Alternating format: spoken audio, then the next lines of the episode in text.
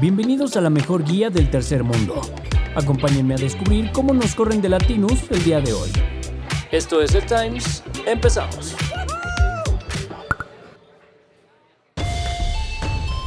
The world is mine.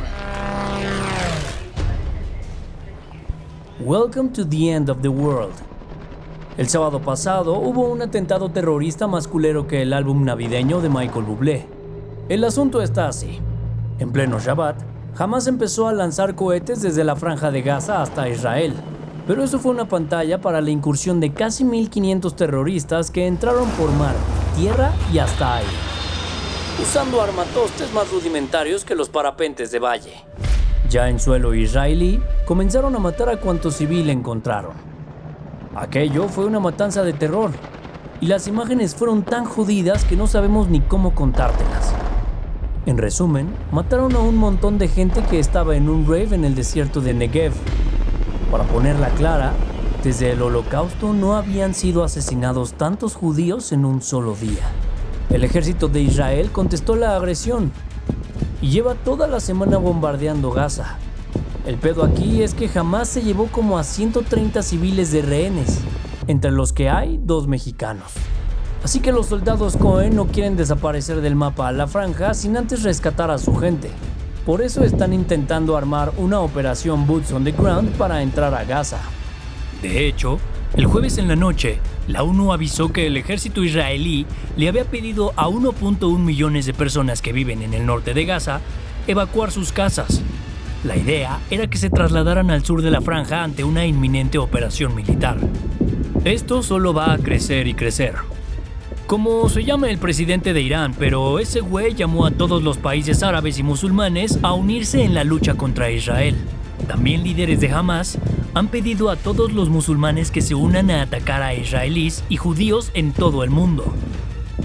Una mierda completa esto. Quién sabe en qué acabe el pedo, pero seguro se va a poner todavía peor. Después de pasar varios días sin decir ni madres, Andy fue cuestionado el lunes sobre la situación en Israel. El güey se negó a condenar el ataque terrorista de Hamas.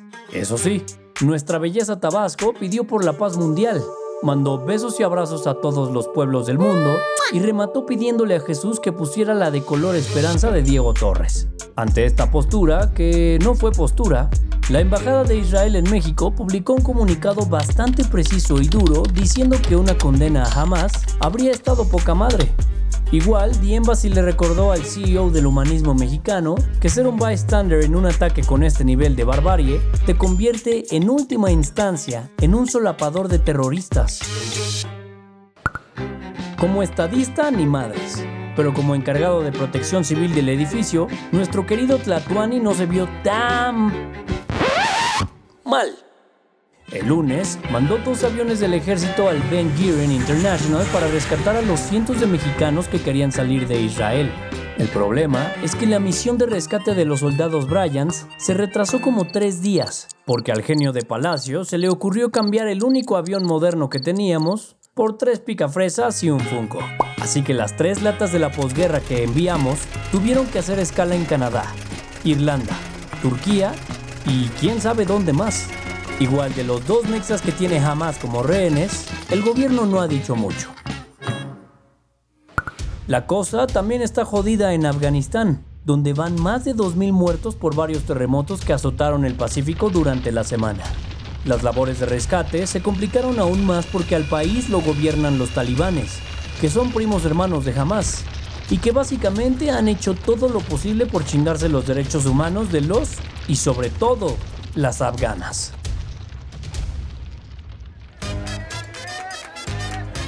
México Mágico.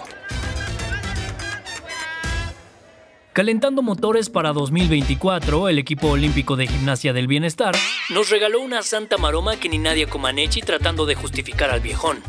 Resulta que el comandante Harina le entregó esta semana la medalla bicentenario del heroico colegio militar al general Salvador Cienfuegos.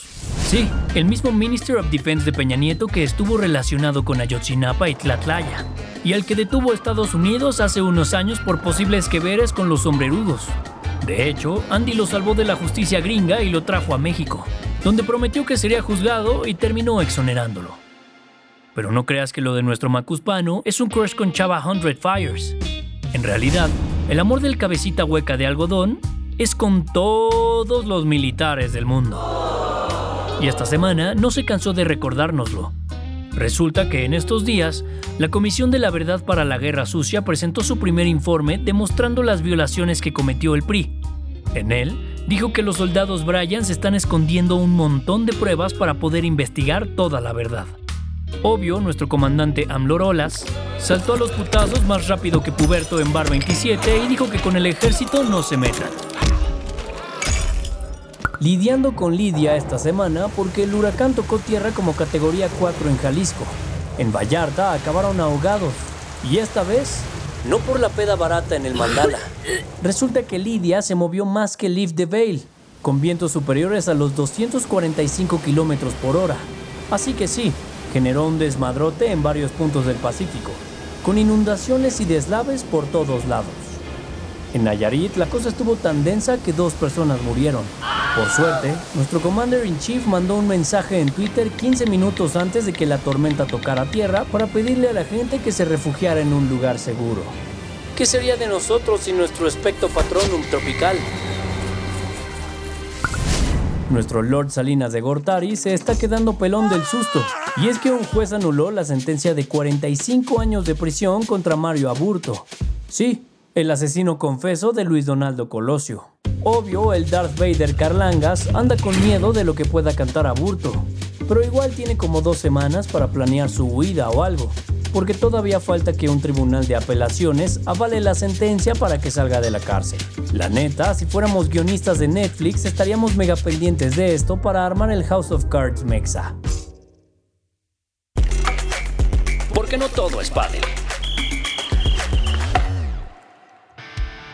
Al parecer, Helmut Marko no es el viejito más ilegal de la Fórmula 1. Bernie Ecclestone se declaró culpable ayer de chingarle al SAT British cerca de 400 millones de pounds. Por esto, el Forever CEO de la Fórmula 1 fue condenado a pasar 17 meses en la cárcel y pagar una multa de unos insignificantes 795 millones de dólares. El güey se salvó de acabar encarcelado, porque tiene 92 años, así que el juez le perdonó la visita al tambo. Sophie, notitas para el brunch. Al parecer el gran desmadre que se armó entre la familia Smith y Chris Rock en la entrega del Oscar no fue más que una escena de toxicidad típica de Misanti. En la semana nos enteramos de que Jada y Will Smith están separados desde 2016, mucho antes de que el príncipe de Bel Air le acomodara las neuronas a Chris con tremendo cachetadón en televisión mundial.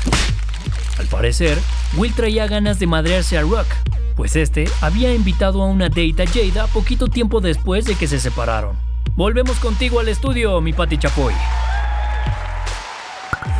No sabemos si fue la peda barata, la cruda de miedo o ver el eclipse sin lentes, pero pasamos medio sábado con la misma visión que Andrea Bocelli. El sabadito en la mañana tuvimos eclipse solar en México, y aunque no fue total, sí se vio un aro de fuego bastante chingón. Los que mejor lo vieron fueron mis Tuluminatis y demás visitantes de la península. Con Ucrania, Israel, Mataulipas y demás great places to live, esta noticia nos cae como anillo al dedo. La NASA aseguró esta semana haber encontrado componentes básicos de vida en el polvo cósmico que trajo una de sus naves espaciales. En específico, esta arena tipo Bali proviene del cometa Bennu, la cual tiene una composición que podría servir para la vida, Vamos gentrificando allá porque sí se nos cae a pedazos la vida en la Tierra. Y para la peda del fin del mundo, San Benito nos regaló un nuevo álbum este viernes. Se llama Nadie sabe lo que va a pasar mañana y básicamente es lo mismo de siempre. Cero es queja.